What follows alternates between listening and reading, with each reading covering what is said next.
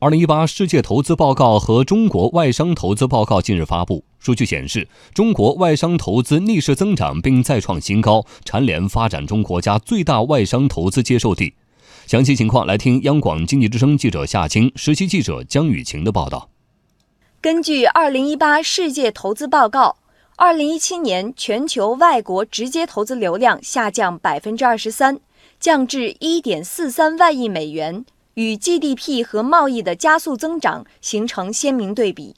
其中，跨境并购价值降低百分之二十二，是外国直接投资流量下降的主要原因之一。联合国贸易和发展组织企业贸易投资司司长詹晓宁预测，二零一八年全球外国直接投资增幅最高为百分之十，但仍远低于过去十年的平均水平。全球直接投资预计在二零一八年将会有小幅增长，大概在百分之五到百分之十左右。但是在国际直接投资这个领域里呢，由于波动很大，百分之十的增长。是一个相对小的增幅，即使在今年全球直接投资恢复性增长达到百分之十，全球整体上的直接投资流动仍然低于十年前的平均水平。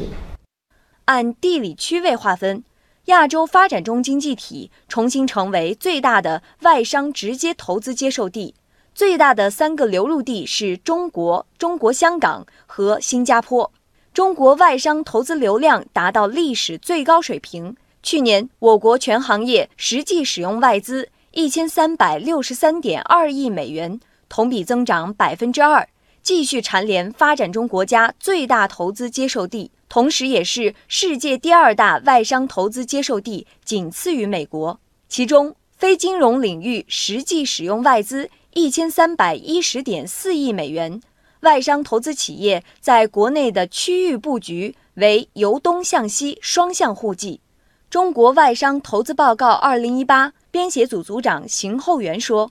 数据本身就说明外国投资看好中国。第一，就是我们的全产业链的融入世界经济体系这样的基础；另外呢，我们已经形成发展阶段特有的中产阶级聚集的这样的消费市场。”还有一个就是我们不断扩大的开放的力度。国务院发展研究中心对外经济研究部副部长张琦说，在2017年全球跨境投资大幅下降的情况下，中国吸引外资依然保持平稳而略有增长的趋势，得益于营商环境的持续改善。基于我们国家转向高质量发展的现实的需求，那么是在服务业、金融领域的开放是这个重点。而且呢，是在这个呃高端制造业，包括农业和采矿业，有一些就是外国投资者高度关注的制造业领领域，会取消或者放宽这个股比限制。张琦还认为，吸收外资在促进经济增长、外贸发展和产业升级的过程中发挥了重要作用。对我国来讲，这个吸收外资呢，是促进经济增长、外贸发展和产业升级，外资都做出了积极的贡献。特别是融入呃一体化生产，这个参与全球价值链，对于促进我国产业国际竞争力的快速提升，发挥了这个非常重要的作用。同时，数据还显示，去年全年中国对外投资流量达一千二百四十六点三亿美元，占全球国际投资流量的百分之八点七一，位居全球第三，继续保持发展中国家首位。